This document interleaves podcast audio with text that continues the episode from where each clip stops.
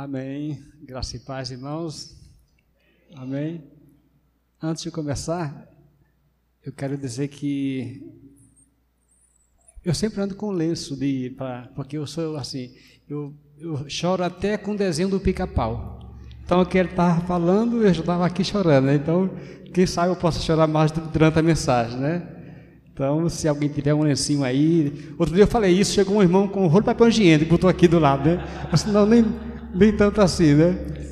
Não, não, não tanto assim, mas eu louvo ao Senhor pela forma especial que Ele nos ama e que Ele me conduziu para chegar aqui até esse local.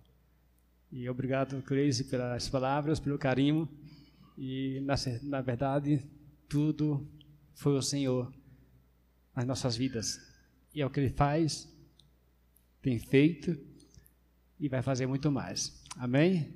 E para mim é uma honra estar com vocês, Pastor Jean, obrigado por me dar essa ter, ter essa coragem de me dar essa responsabilidade aqui para perante a igreja, mas que o Senhor Jesus a partir de então possa ser o único que possa falar aqui nesse momento para com vocês. Amém? Como ela já apresentou-me, eu sou o pastor Damásio, eu sou casada. Olha só, obrigado. Obrigado. Eu sou casado há 26 anos. Eu tenho dois filhos lindos. Danvito, 22 anos. Isabelle, 20 anos. Um faz engenharia elétrica, o outro faz, a outra menina faz direito minha esposa faz psicologia e eu sou o único que não estudo, né? Tem que é, fazer aquilo que Deus colocou, né? Mas tem estudado muito, né? Passei aqui três dias estudando, foi pastor? Aqui de, desde sexta-feira. E obrigado. Ah, uma coisa boa na minha família é que todos servem ao Senhor. Todos. Os meninos começaram, minha filha converteu-se com seis anos de idade. E hoje, 20 anos, servindo a Deus. Todo sábado ela reúne 70 crianças na igreja. Todo sábado pela manhã. Meu filho toca todos os instrumentos para a honra de Jesus. E às vezes eu viajo, eu quero levá-los comigo, ele diz: Não, pai, eu tenho compromisso na igreja. Não, pai, eu vou ficar porque eu tenho o culto dos jovens. Isso é lindo. Nesse, como o pastor Jean está focando maio, o mês da família, não vamos sair do foco pastor. Não vamos ser do foco. Mas eu vou falar no foco família dentro daquilo que eu mais amo, que é falar de missões. É falar da responsabilidade da família na igreja com relações a missões. Amém, queridos? Vamos abrir nosso, nossa Bíblia no texto de Mateus capítulo 22, versículo 36 a 40. São dois textos que eu quero ler, três textos, e você vai é, deixar aberto aí, que vamos ler outro. Mas o primeiro texto está em Mateus capítulo 22, versículo 36 a 40.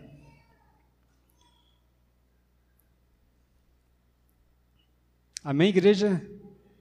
Olha só o que diz a palavra do Senhor. Mestre, qual é o maior mandamento da lei? Respondeu Jesus: Ame o Senhor, o seu Deus, de todo o seu coração, de toda a sua alma e de todo o seu entendimento. Este é o primeiro e maior mandamento. E o segundo, semelhante a ele, a este é: Ame o seu próximo como a si mesmo. Destes dois mandamentos dependem toda. O outro texto está em Mateus 28, 19 e 20, bem conhecido de todos nós, quando diz: Portanto, vão e façam o que? Discípulos de todas as nações batizando-os em nome do Pai e do Filho e do Espírito Santo, ensinando-os a obedecer a tudo o que eu lhes ordenei.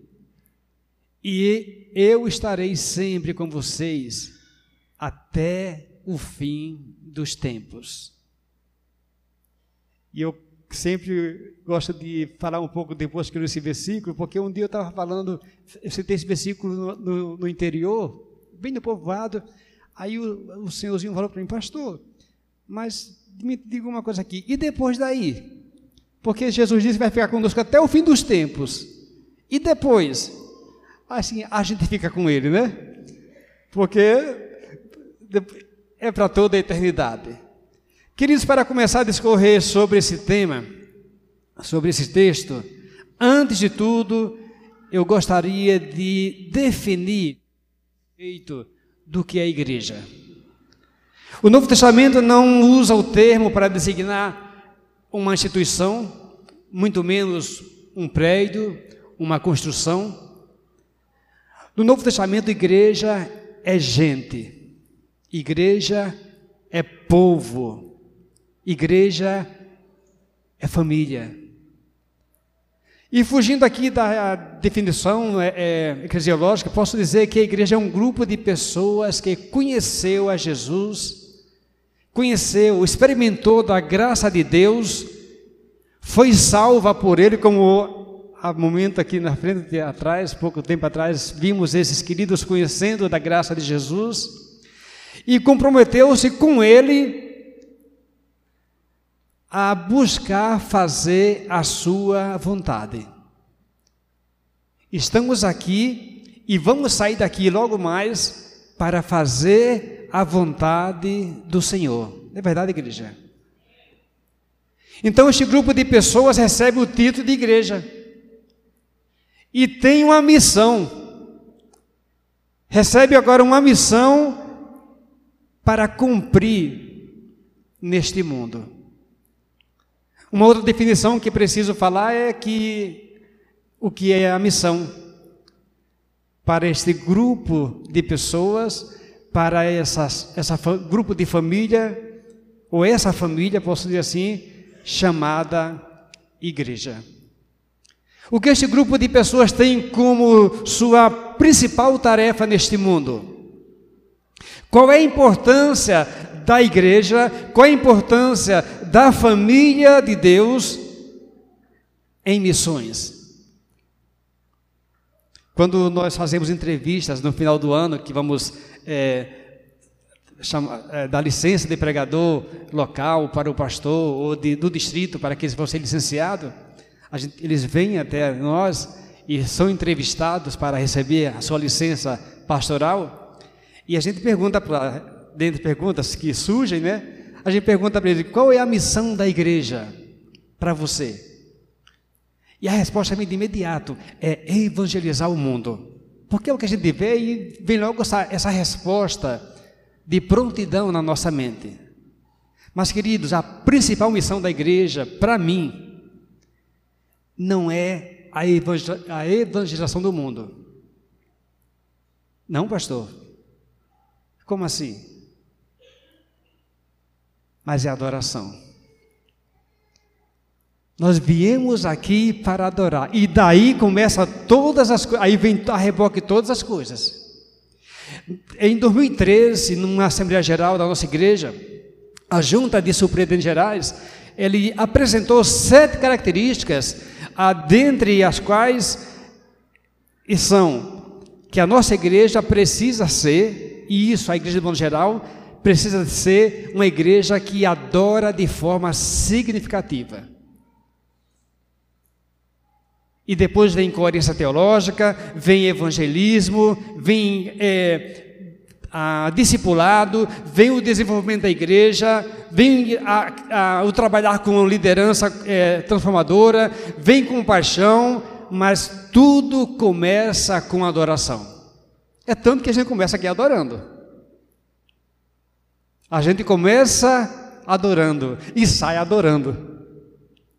Embora outras, eh, essas descrições não tomam lugar na nossa missão de fazer discípulos, de eh, buscar procurar fazer discípulos semelhantes a Cristo ao redor do mundo, elas descrevem que nós temos que acreditar e entender que cada igreja do Nazareno, e a maior parte delas, são refletidas nessa questão, que eu, eu adoro a Deus para que pessoas possam ver Deus no dia a dia, na minha vida.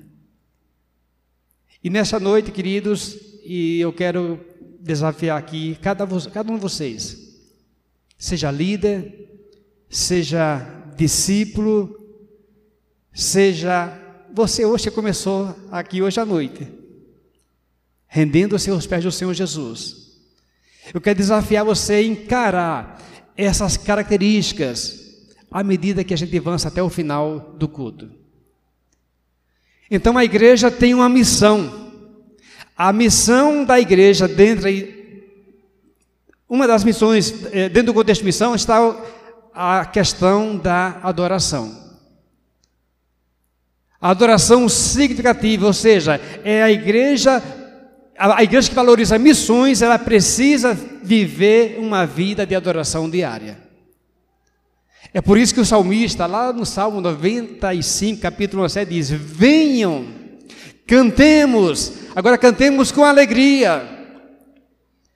Diz o salmista: aclamemos a rocha da nossa salvação, vamos à presença dele com ações de graças, vamos aclamá-lo com cânticos de louvor, pois o Senhor é grande, o Senhor é Deus, o grande Rei acima de todos os deuses.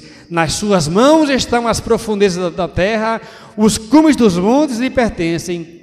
Dele também é o mar, pois ele o fez. As suas mãos formaram da terra seca.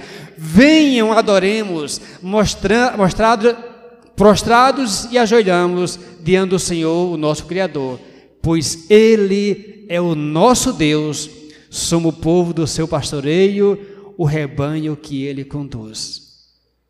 Podemos dizer que, com confiança nessa noite, que adorar a Deus é reconhecê-lo. Reconhecê-lo como a rocha da nossa salvação, o grande Rei, aquele que está acima de todos os deuses, o pastor que cuida do seu povo. Queridos, a missão da igreja no mundo começa com adoração. Começa com adoração. Há muita gente que vem para a igreja com o objetivo de contemplar. Ah, como ele toca lindo. Ah, como ela canta belo. Ah, e contempla, e contempla. Enquanto você estiver contemplando, você não está fazendo o papel da igreja.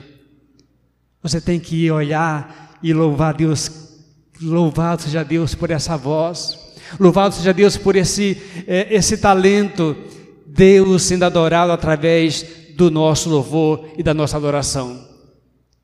Se você vem com o objetivo de contemplar, perdeu o foco da missão da igreja. Às vezes a gente ouve falar, pastor, não gostei do culto hoje.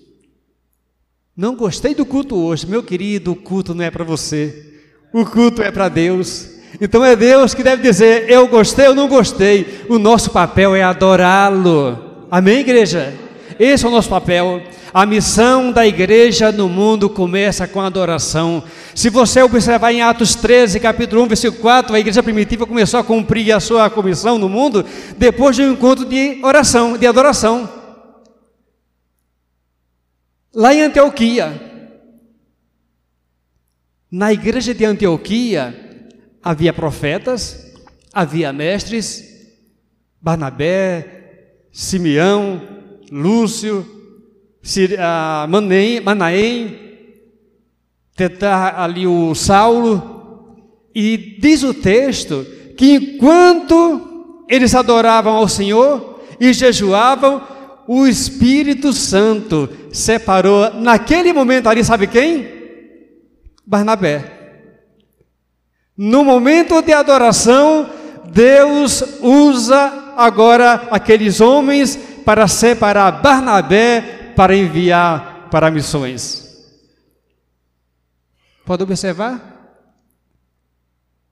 Barnabé e Saulo para a obra a que os tenho. Separem Barnabé e Saulo para a obra que os tenho chamado, diz o texto.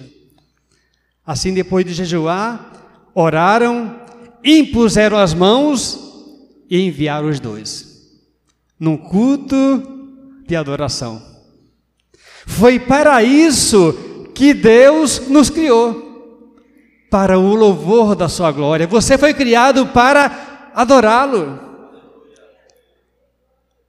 Deus nos criou com esse objetivo. E esses dois foram enviados pelo Espírito, pelo Espírito Santo, desceram a Seleucia e dali pregaram em Chipre. Queridos, quando nós chegamos a um lugar como este e nos congregamos e cantamos e adoramos e ouvimos a leitura e dizimamos, ofertamos, quando a gente oferta, a gente está adorando.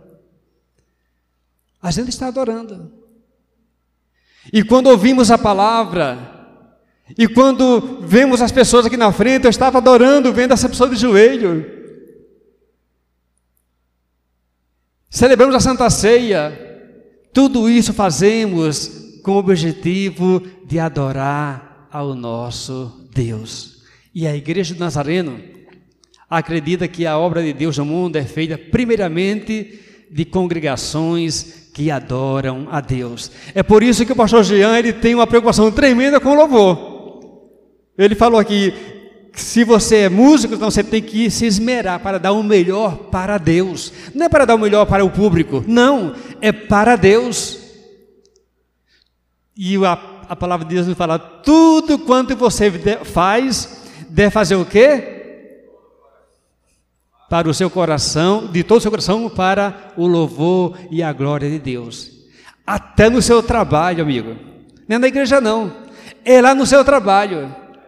Você vai chegar, é sete horas para chegar? Sete, dez para sete eu chego.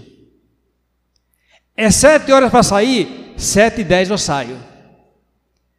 Pastor, mas você não sabe que eles não pagam bem, não tem reconhecimento. Deus vê o reconhecimento. Quando, quando, você faz isso no seu trabalho, você está adorando a Deus, porque as pessoas vão ver que você é diferente desse mundo que aí está aí fora, que trabalha de qualquer forma.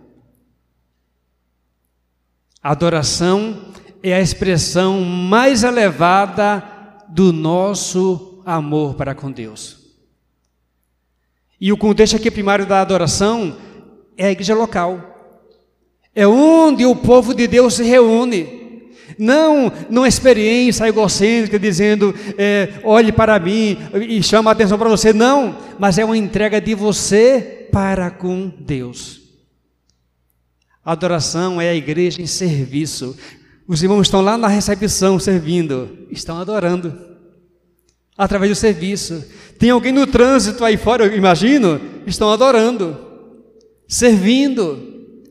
O serviço que nós prestamos ao Senhor é adoração. Quando Deus criou o homem, tinha o propósito, o propósito dele era para quê? Para que ele fosse glorificado na terra para sempre. E depois vamos continuar adorando a ele lá no céu. Esta é uma das tarefas mais sublimes dos anjos, glorificar a Deus. Quando dizia santo, santo, santo, santo é o Senhor dos exércitos. Toda a terra está cheia da sua glória. E essa é a tarefa da igreja que Deus tem designado. Esta é a nossa tarefa. Esta é a nossa missão.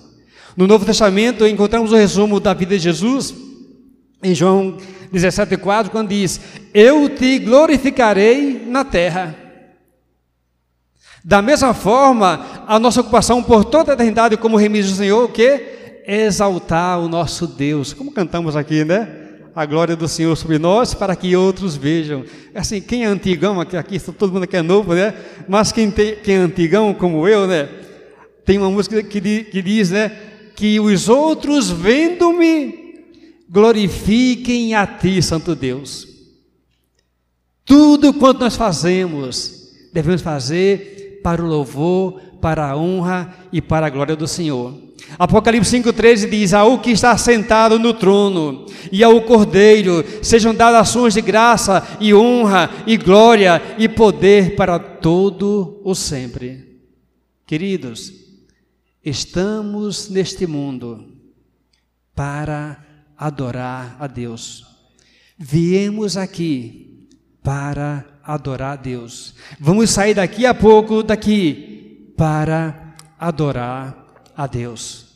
Quando adoramos a Deus, agimos de forma não agimos de forma egoísta, pensando apenas em nossos próprios interesses. Pelo contrário, visamos a glória de Deus. Quando adoramos a Deus, sempre estamos preocupados com o quê? Com a causa do Senhor, com a igreja, com o reino. E aí podemos dizer, como João Batista, é necessário que ele cresça e que eu diminua. Isto é adoração. A nossa preocupação, nosso cuidado diário é ser, é dizer, eu estou glorificando a Deus? Será que Deus está se alegrando com a minha atitude? E é nos momentos mais difíceis que a gente passa, como no trânsito, quando alguém nos fecha e a gente faz assim, que esse assim seja glória a Deus, né? Glória a Deus. Outro dia alguém me fechou no trânsito, eu fiquei assim, daquele jeito, acelerei o carro, parei do lado do carro que me fechou. Quando eu parei, o cara baixou o vidro. Oi, pastor.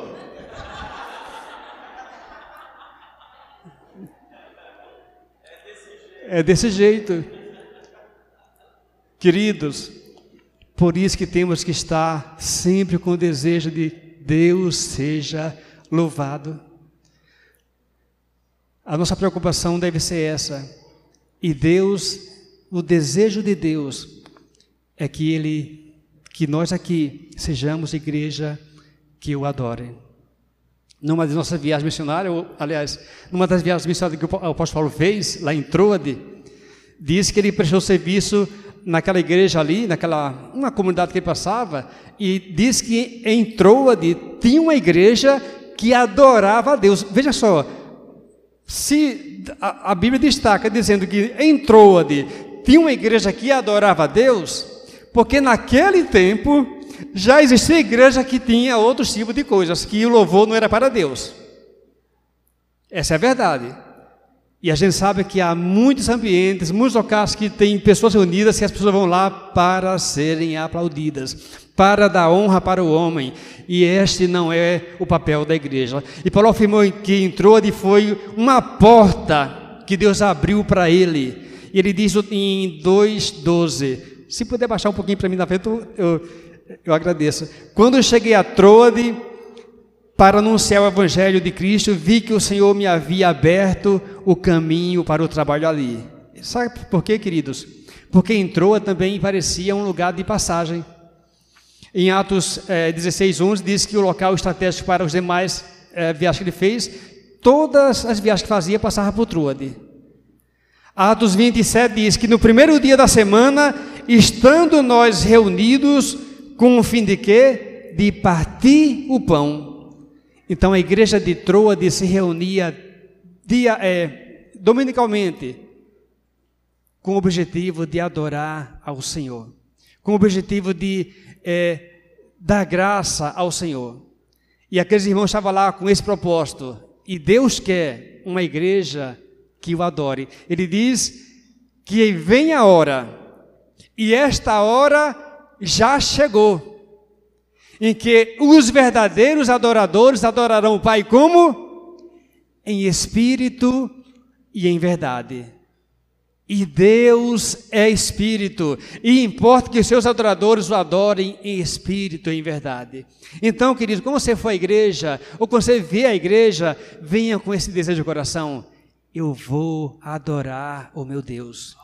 Quando você, quando você é, estiver limpando a igreja, eu, você pode dizer, eu estou adorando a Deus.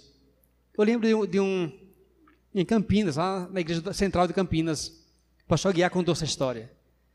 Que tinha um, é, a igreja pequena e tinha um senhor lá que ele, aposentado, ele todo domingo ele vinha para a igreja, lustrava os móveis, os bancos eram de madeira, e limpava a igreja e deixava lindo, brilhando os bancos. A igreja cresceu, começou a ter sustento, aí foi o que o pastor fez. É, contratou uma pessoa para limpar a igreja. E aquele irmão foi falar com o pastor Aguiar. Pastor, o Senhor tirou a função que eu fazia com tanto carinho, era a única coisa que eu sabia que eu fazia na igreja, o Senhor me tira. Eu fazia tudo aquilo, fazia para adorar o Senhor, para honrar a Deus, para servir a Deus.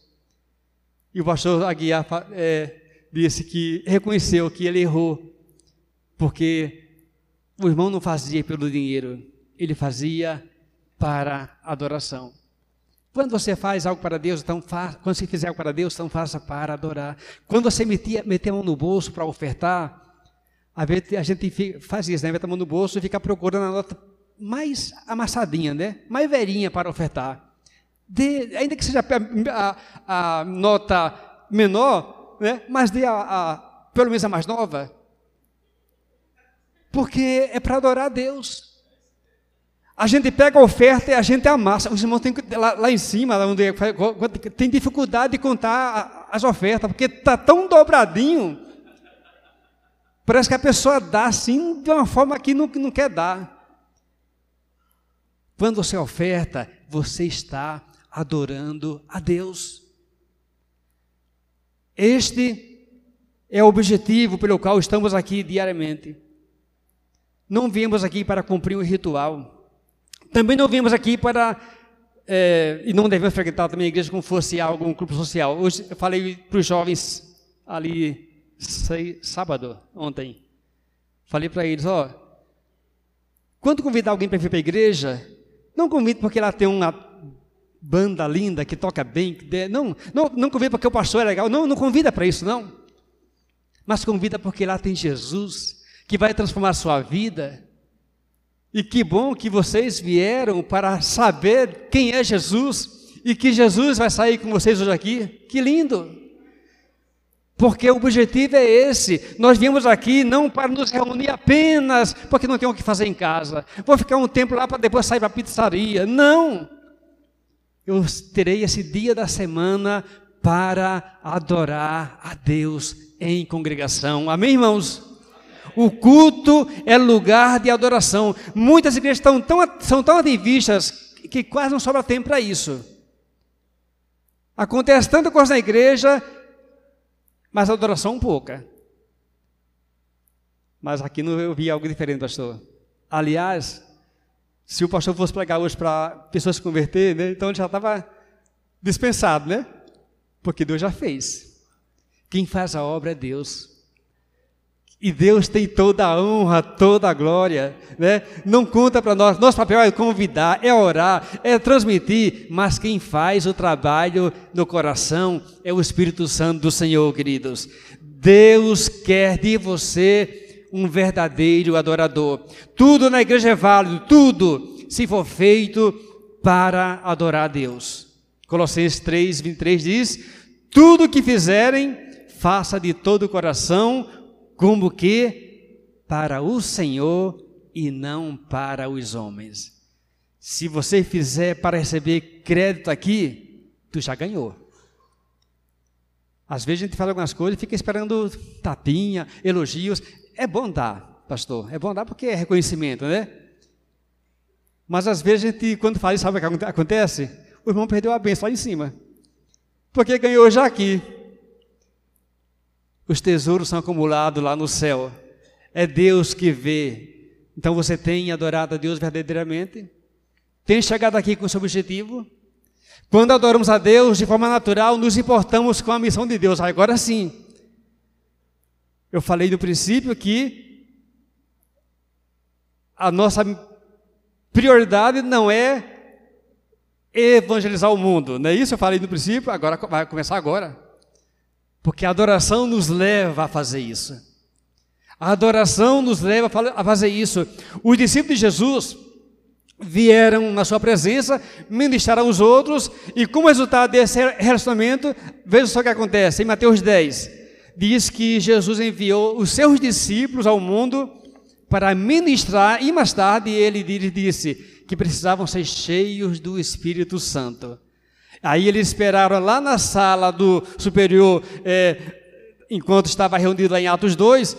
O Espírito, Santo, o Espírito Santo veio, como havia prometido, e encheu do Espírito Santo. Imagina o culto do louvor lá em cima. Imagina o culto de, de, o culto de adoração. Aí vem o Espírito Santo, ó, invade o ambiente, entra nas vidas das pessoas e ele sai agora com o coração cheio, né, para proclamar o Evangelho de Deus em todo o mundo.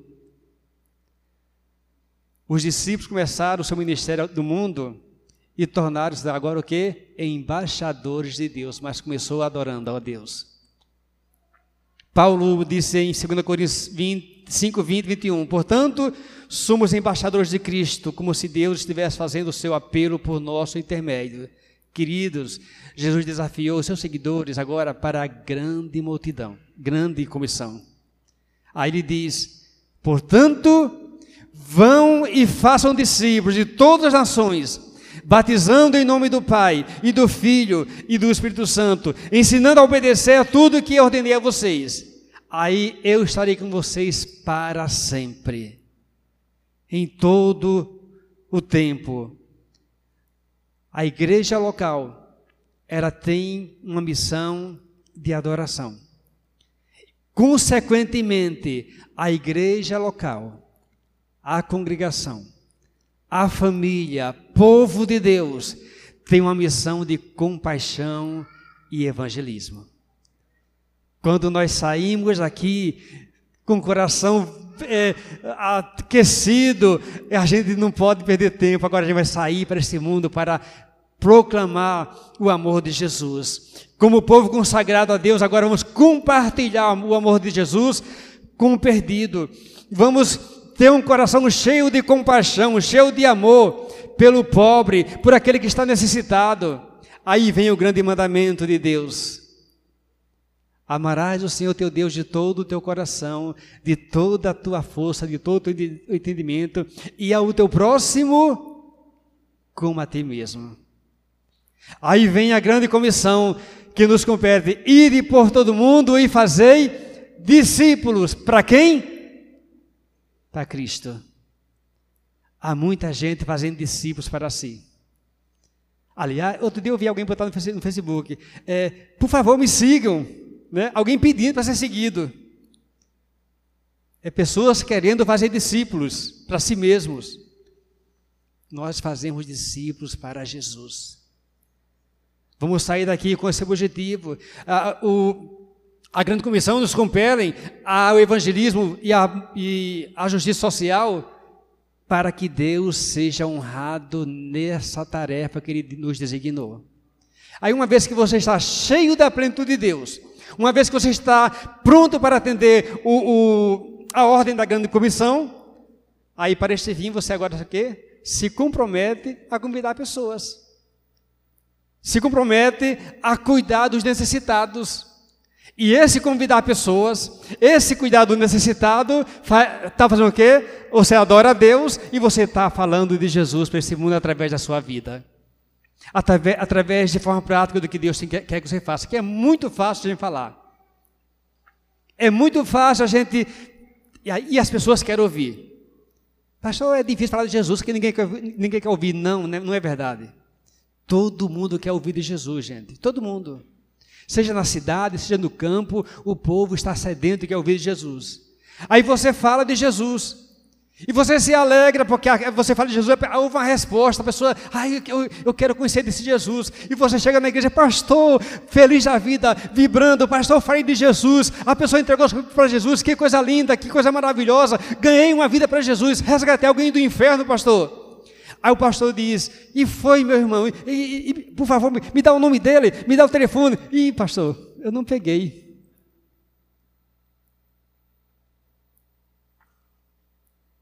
Nós temos que saber que a nossa missão temos que falar, mas temos que ser responsáveis para cuidar daquele que, daquela nova vida que você ganhou para Jesus.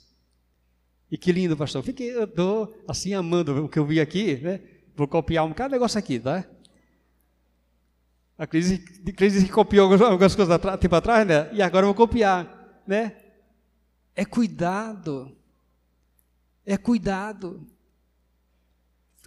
Deus nos criou com este fim de nos comprometermos a convidar pessoas e a cuidar de pessoas para que possamos é, realmente não falar apenas, mas trabalhar contra a injustiça social.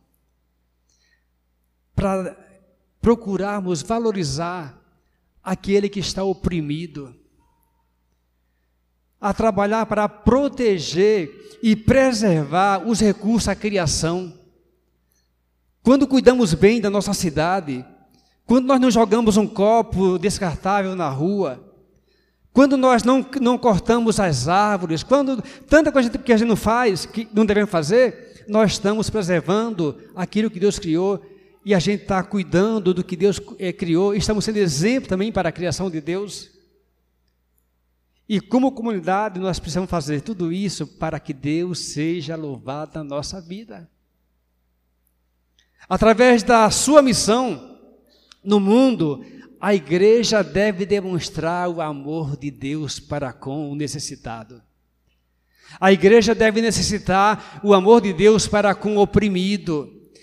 Deve trabalhar contra a injustiça social. Papel da igreja para que o mundo conheça que a diferença que nós fazemos é porque Jesus está em nossa vida. E aí ele vai falar muito mais quando a gente faz. Lembro de um, uma comunidade que o pastor foi fez um, uma massa missão no interior. E nessa massa missão, um casal morava numa casinha bem um casebre, uma choupana. Homem, a mulher e sete filhos, nove pessoas no cômodo, no, no, no, no lugar onde havia dois cômodos.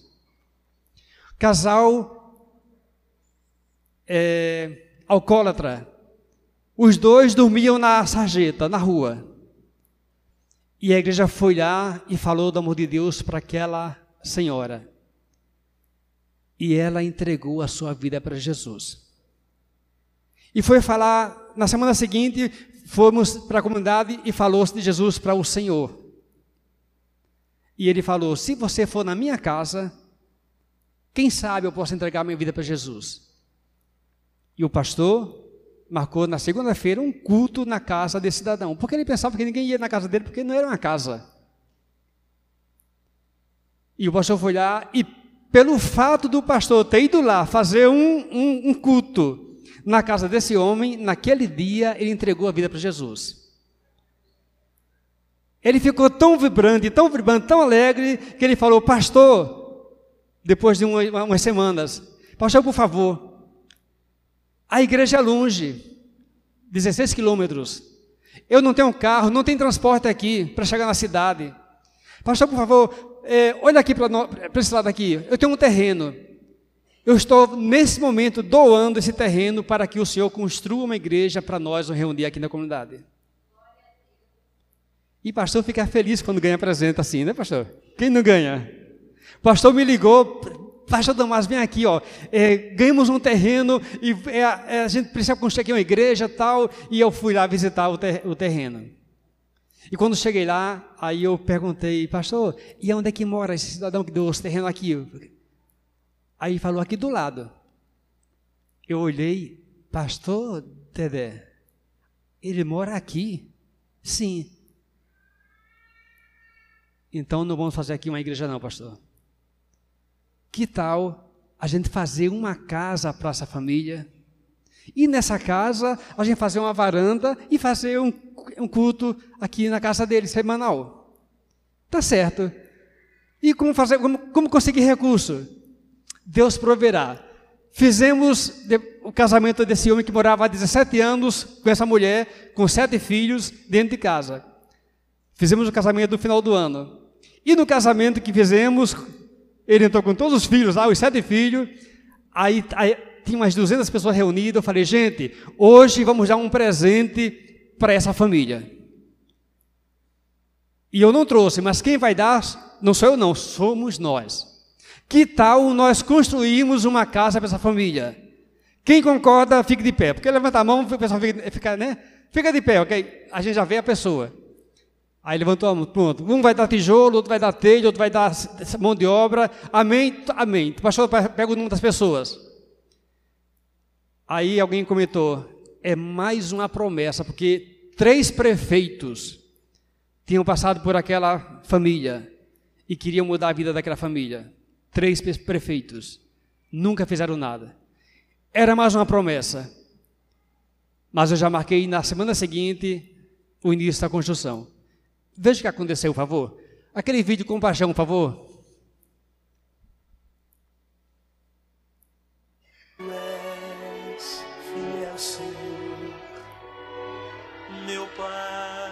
celeste, pleno aos teus filhos darás. Nunca mudaste, tu nunca faltaste, tal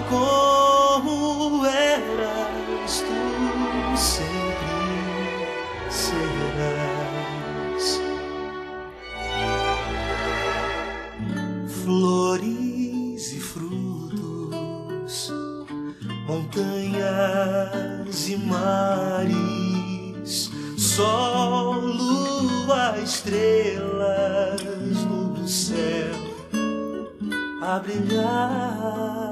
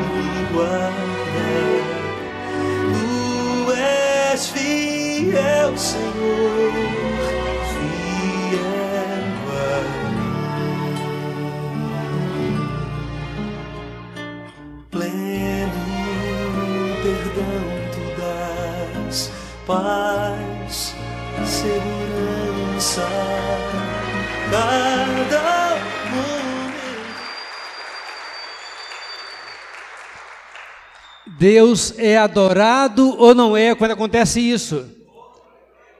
Queridos, não foi só a casa não.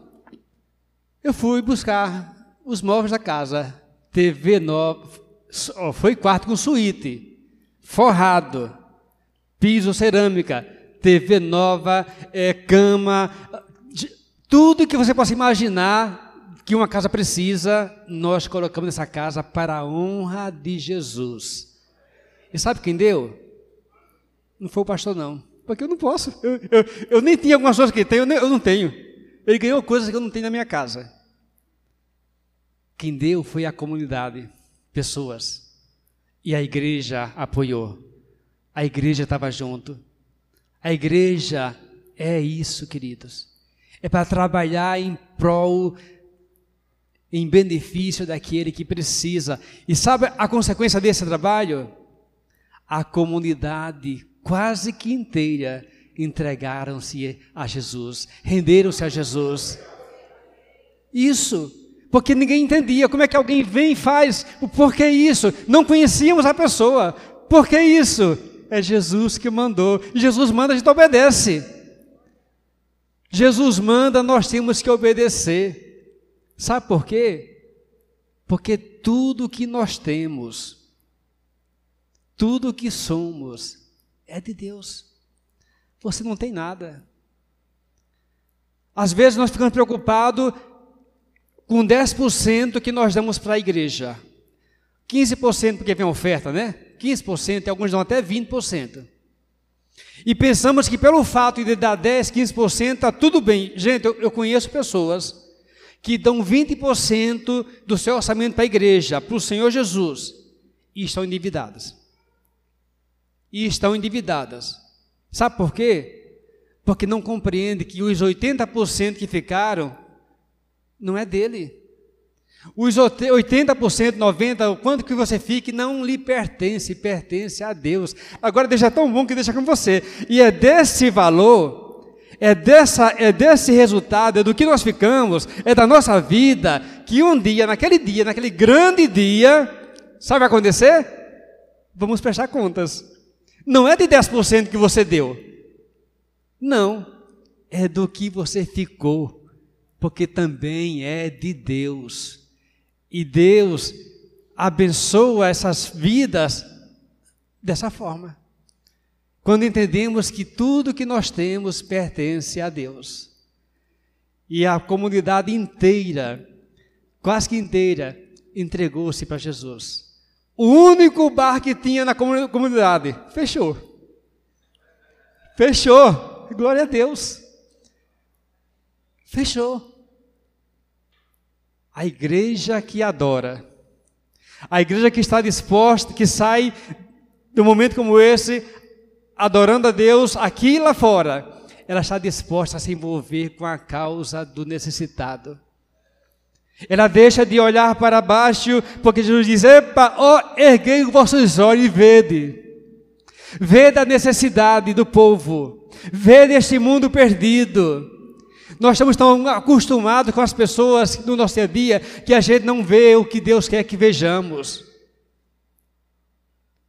A igreja é enviada ao mundo para participar com Deus desse ministério de amor, de reconciliação, através do evangelismo, mas também através da compaixão e da justiça.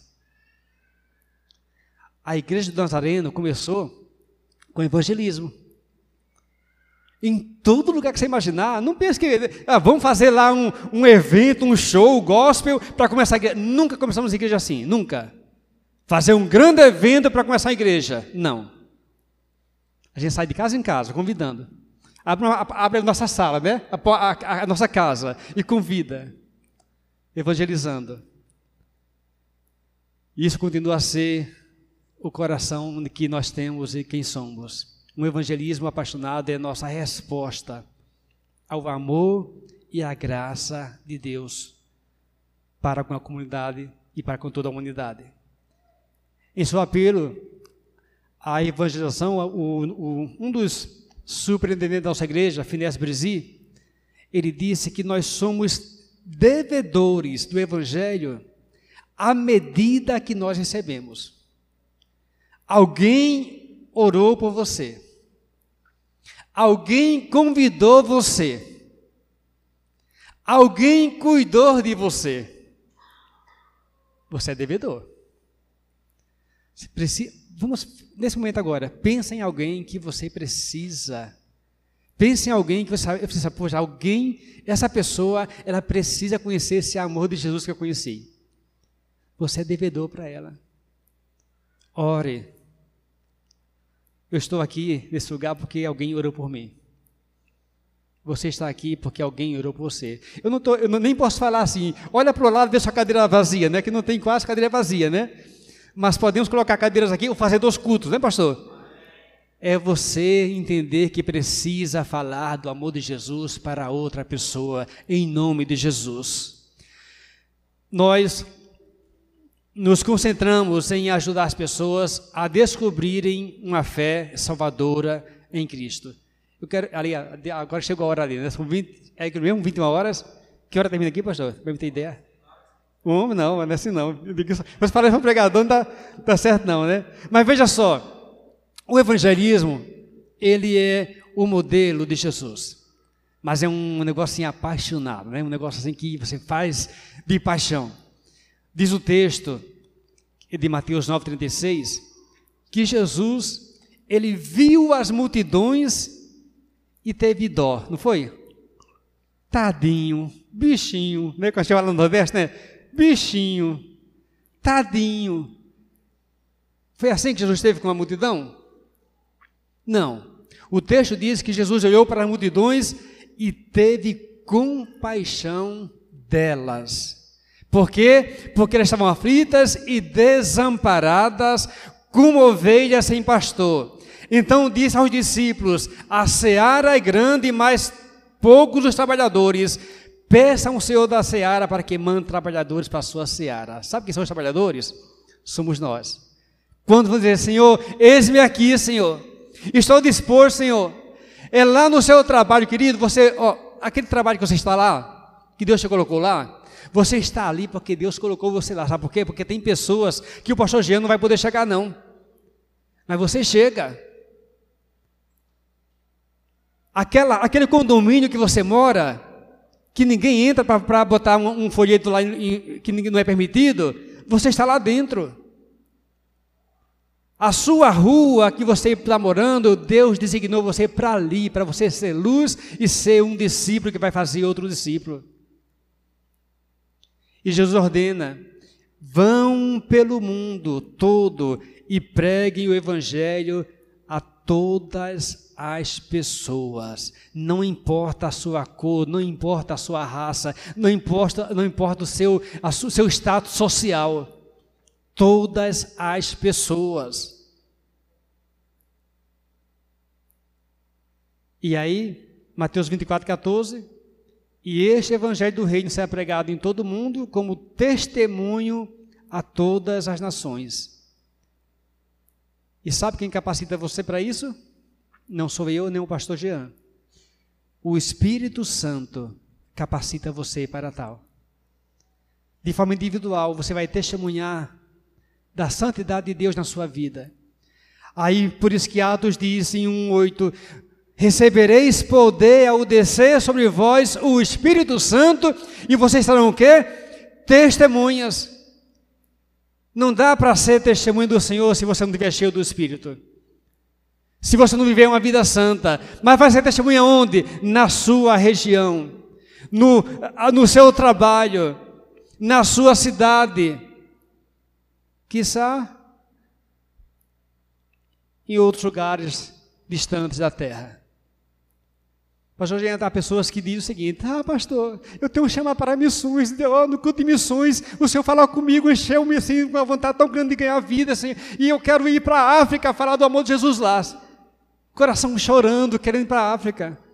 E passa um ano, dois anos, esperando que ia, é, o momento de ser enviado para a África ou para qualquer outro lugar, porque tem que ter recursos. Aí fica esperando o dia que Deus vai levantar alguém para sustentar lá na África, para enviar, para aprender alguma coisa da língua e tudo mais. E enquanto isso, na igreja não faz nada. Querido, não é isso que o texto diz, não. Ide por todo o mundo e pregar o evangelho, não é porque, não é porque você tem que ir para a África, que Deus chama para a África, você vai ter que deixar pregar só lá na África. Não! É aqui e agora. Enquanto você está indo, né, você vai falando. Você vai falando. É no trabalho, é na escola, é na faculdade. Aonde quer que você esteja, você vai falando. Porque Deus te chamou.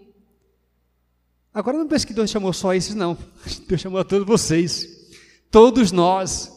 A nossa tarefa é essa. Você foi salvo para ser discípulo de Jesus, para fazer outros discípulos de Jesus.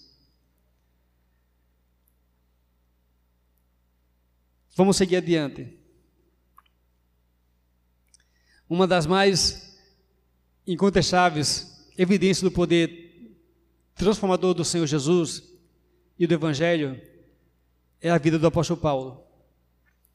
Ele disse que um dos seus testemunhos ele fala, né? Eu sou devedor tanto a gregos como a bárbaros, tanto a sábios como a ignorantes, porque por isso estou disposto a pregar o evangelho e não me envergonho do Evangelho, porque ele é poder de Deus. Não devemos nos envergonhar do Evangelho de Jesus. Não devemos. Deus, Ele te salvou para que você seja aquela pessoa que vai divulgar, levar essa mensagem que é poder de Deus. Mas você só vai fazer isso, sabe, sabe quando? Quando você for apaixonado por Jesus. Aí você vai entender que essa grande, essa grande comissão aqui é para você. E em consequência disso, todas as pessoas da terra elas vão ser ganhas através do seu testemunho. E não, não pensem que ah, quando chegar o dia, querido, o dia já chegou. Este é o dia que você precisa agora, nesse momento, sentar na sua cadeira, lembrar de alguém. O pastor Jean perguntou quantas pessoas é, têm família que não são cristãos. Eu acho que toda a igreja levantou a mão, que todo mundo tem. Mas também tem o seu patrão, tem o seu funcionário, tem o seu amigo, tantas pessoas que ainda existem e elas estão esperando alguém para ser convidada para receber a mensagem de Jesus. Olhai para os campos, erguei as vossas cabeças, abri os vossos olhos e vede. Os discípulos andavam com Jesus, eles andavam de cabeças erguidas e de olhos abertos. E Jesus falou isso para seus discípulos, sabe por quê? Porque eles não estavam vendo a necessidade do campo. E o pastor Jean disse que tantas igrejas que precisam ser abertas aqui na região.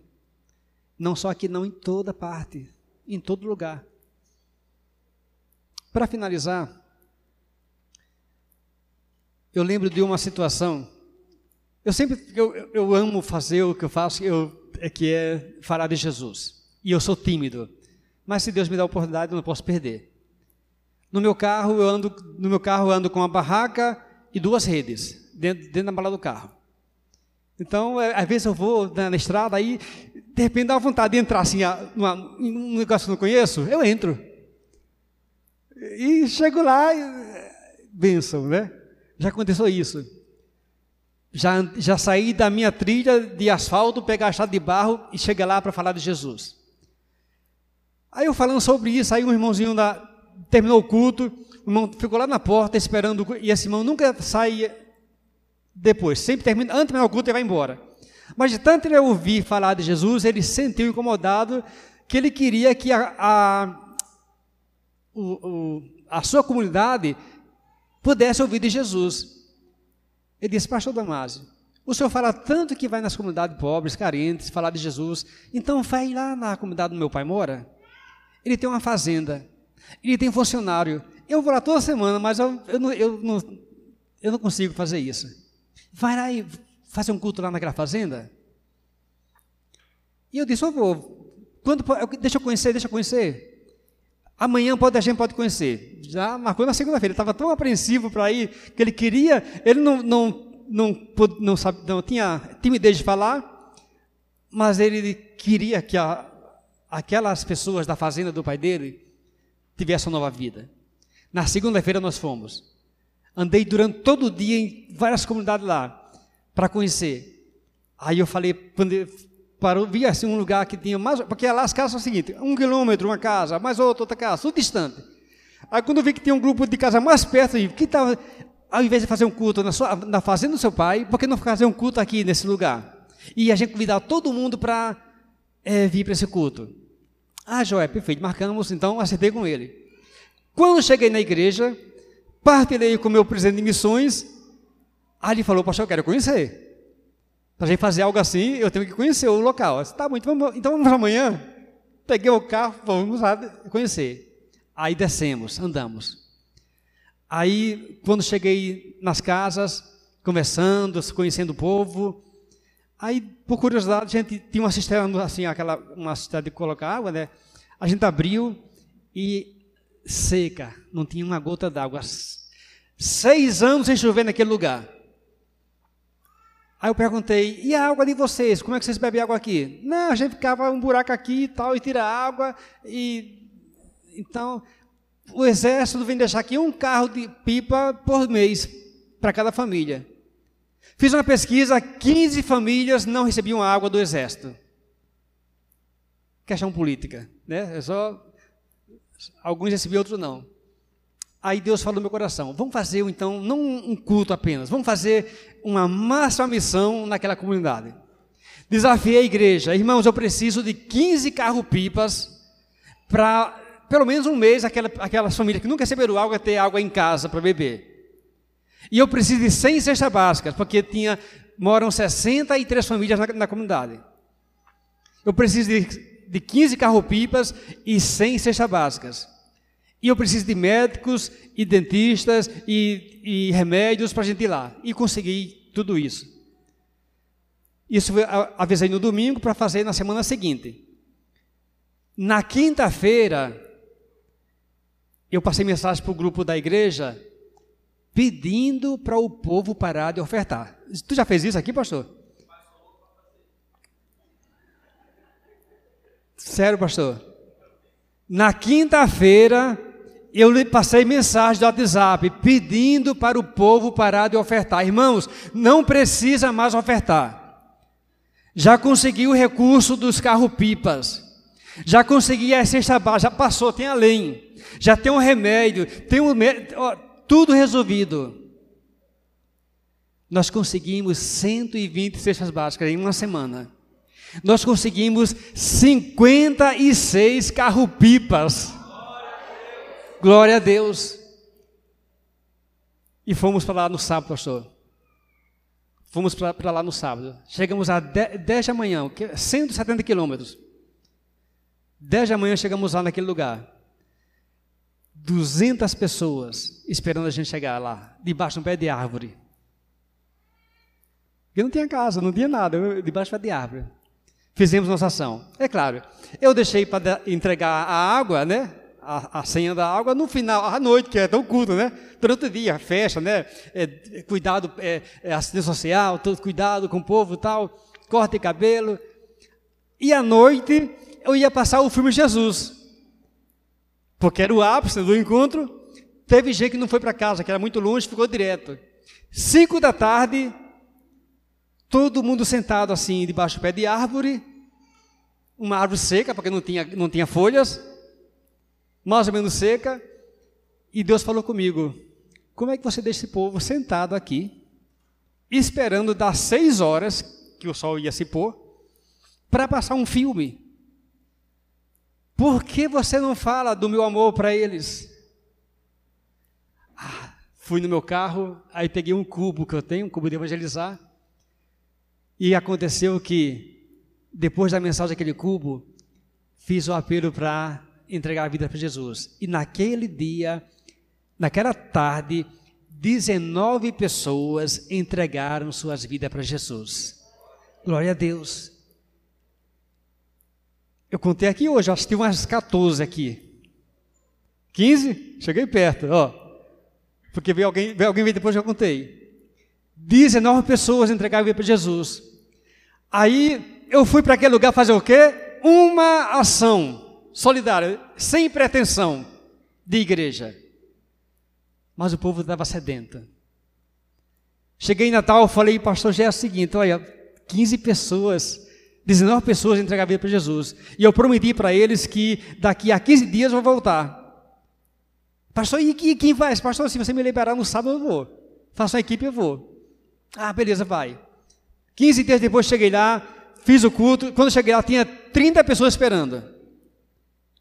Preguei à noite, mais três pessoas entregaram a vida para Jesus. Aliás, tipo, na mesma noite do, da oração, aí terminou o culto, aí lá veio uma pessoa, pastor, pastor, por favor, pastor, é, é, é, punha um fulano na, na, na, na, lista lá, aí eu falei assim, na lista, ali, aí eu pensava que era a lista da água, né? Assim, não, é, por favor, fala para a pessoa lá que não tem mais água não, acabou a água, não, não tem mais como botar ninguém na lista não. Não, pastor, é na lista do céu, porque eu peguei o número de cada pessoa, né? Então eles nunca tinham visto isso, né? Aí peguei o número, eles queriam que eu botar o nome na lista do céu, né? 15 dias depois, mais três pessoas entregaram a vida para Jesus. Cheguei em Natal e pastor, é o seguinte: nós temos um grupo de 21 pessoas, a gente não pode deixar aquele povo lá. E o pastor ficou preocupado com o que fazer, longe, recursos. Eu falo, pastor, se você me liberar no final de semana, e você deu, a igreja deu o combustível, então eis-me aqui. Eu vou. Você vai, sim vou. Fiz uma equipe, fui. Para finalizar, queridos, que o, o, o tempo está, eu acho que já são, cadê a hora aí? Ok, 21 horas e pouco. Terminou o culto, te, fui para lá, quando cheguei lá, caminhando num período de, já de anos, aí lá vem um irmãozinho para uma moto do meu lado, assim, pastor, por favor, pastor, aquela comunidade tem uma capela católica, nós não temos nada aqui. Construa a igreja para nós. Aí eu falei, meu querido, lamento. Primeiro que eu não sou construtor, sou pastor. Segundo que eu não tenho terreno e nem recursos. Então não posso construir uma igreja. Ah, pastor, mas se for pelo terreno, olha, olha, olha aqui. Aí mandou olhar, né? Eu fiz assim, ó. Tudo isso aqui é do meu pai. Sim, é, tudo isso. Escolha onde você quer um terreno. E o tamanho? Aí eu ia pedir um, um tamanho assim de um terreno de tipo 10 por 15, né? 10 por 20. Posso dizer assim, não, 10 por 20 não, tem, tem que ser um. Tá bom, pastor, eu pedi 60 metros quadrados. E ele deu o terreno de 60 metros quadrados. E eu desafiei a igreja a ofertar. E as pessoas viram o que eu estava fazendo naquela comunidade através é, de suprir uma necessidade que eles não queriam. Para ele, igreja tem que ser prédio. Escola não é na igreja, casa não é igreja, tem que ser prédio. Então tinha que ter uma igreja. E eu desafiei a igreja a ofertar e pessoas, amigas, e pessoas que não, que eu não conhe, nunca conheci, de São Paulo, do Rio, até de fora do país, viram o, o trabalho que eu estava fazendo e ofertaram. E veja o que aconteceu depois de três anos que eu estou naquele lugar. Três anos. Por favor, aquele último vídeo que eu te passei.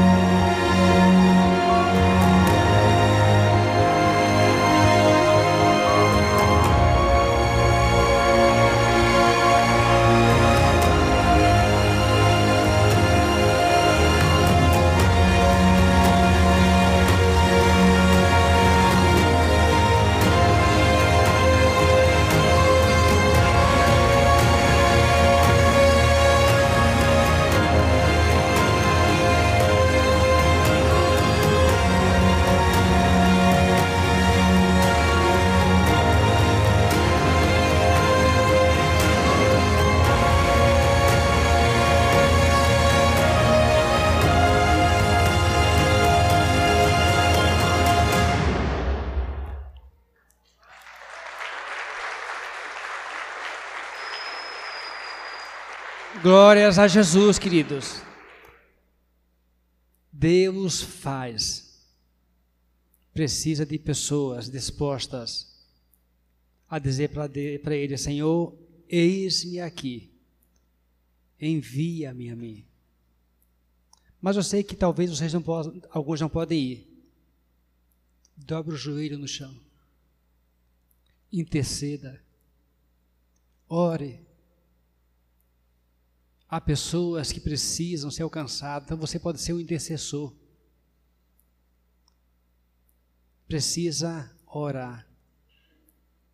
Mas para que isso aconteça aqui e em outros lugares aqui da região de vocês, precisamos de recursos. E você pode ofertar para que o reino de Deus se estabeleça e a obra do Senhor se expanda aqui na terra uma comunidade pobre. Isso aqui é o shopping da, da, do lugar. Porque é a única casa, lugar, ambiente chique lá assim.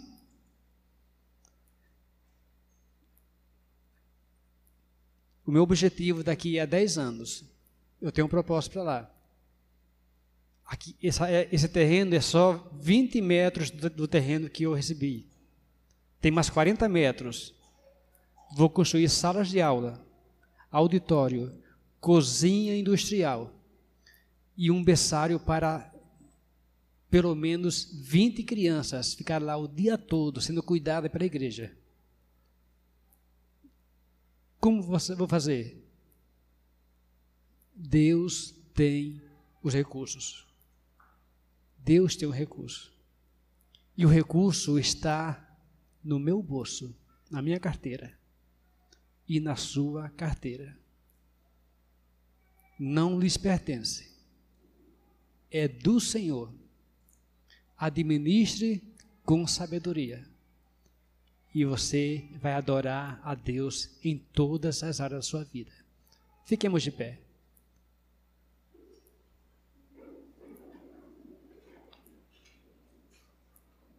Deus querido, só conhece cada coração aqui presente.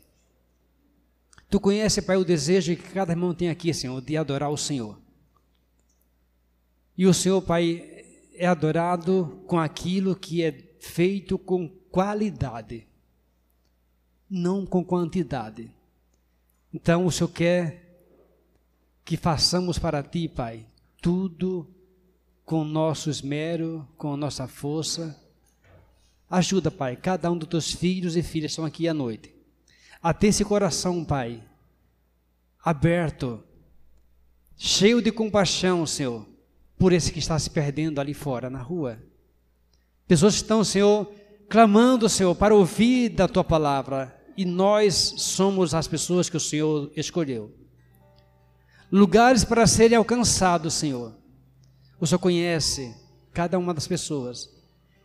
Ó Deus, aqui estão, Senhor aqui está o teu povo. Estão os teus discípulos, Pai, que vai sair daqui com um coração de adorador para proclamar as boas novas do teu reino, Senhor, aonde quer que eles cheguem.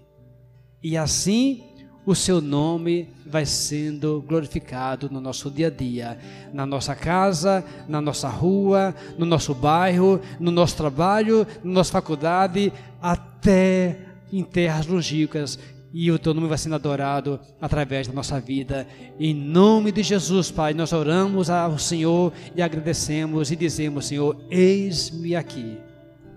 Quero fazer a tua vontade. Em nome de Jesus. Amém.